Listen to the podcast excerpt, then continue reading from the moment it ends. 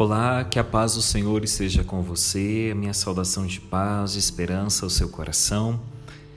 Convido você para que ouçamos juntos a palavra do Senhor Jesus Cristo nesse dia de hoje.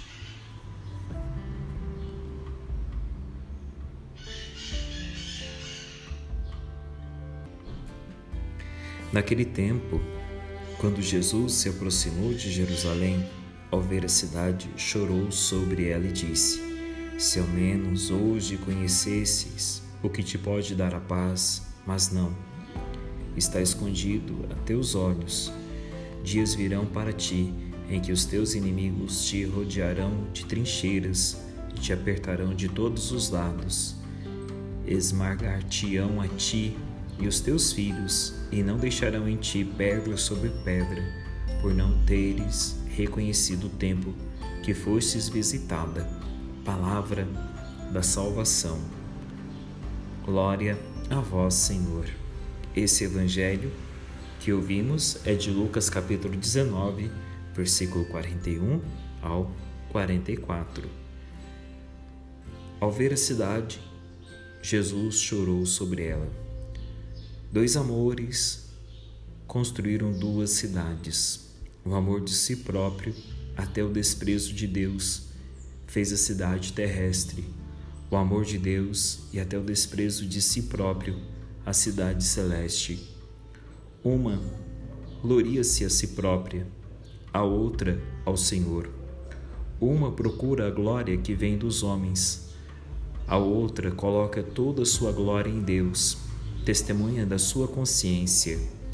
Uma inchada de vanglória, levantada a cabeça, a outra diz ao seu Deus: Tu és a minha glória, aquela que me faz levantar a cabeça. Numa, os príncipes são dominados pelas paixões de dominar os seus súditos, as nações conquistadas. Na outra, todos se fazem servidores do próximo, na caridade. Os chefes, velados pelo bem dos subordinados, e estes obedecendo àqueles.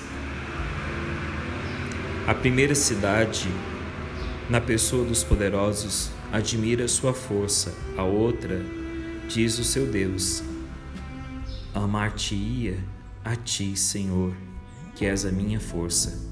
É por isso que, na primeira cidade, os sábios levam uma vida totalmente humana procurando apenas o bem do corpo e do espírito, ou dos dois ao mesmo tempo, pois, tendo conhecido a Deus, não o glorificaram, nem lhe deram graças, como a Deus é devido. Pelo contrário, tornaram-se vazios nos seus pensamentos, obscureceu-se o seu coração insensato, veneraram as criaturas e prestaram-lhes culto em vez de os fazerem ao Criador. Na cidade de Deus, pelo contrário, toda a sabedoria do homem se encontra na piedade, pois homem mergulhado na graça presta a Deus o verdadeiro culto, e na sociedade dos santos, tanto os anjos como os homens esperam, como recompensa, que Deus seja tudo em todos. Portanto, o caminho para que possamos construir essa cidade é viver em Deus e buscando a paz. Desça sobre você a bênção do Pai, do Filho, do Espírito Santo. Amém. Muito obrigado pela sua audiência. Até amanhã, se Deus quiser.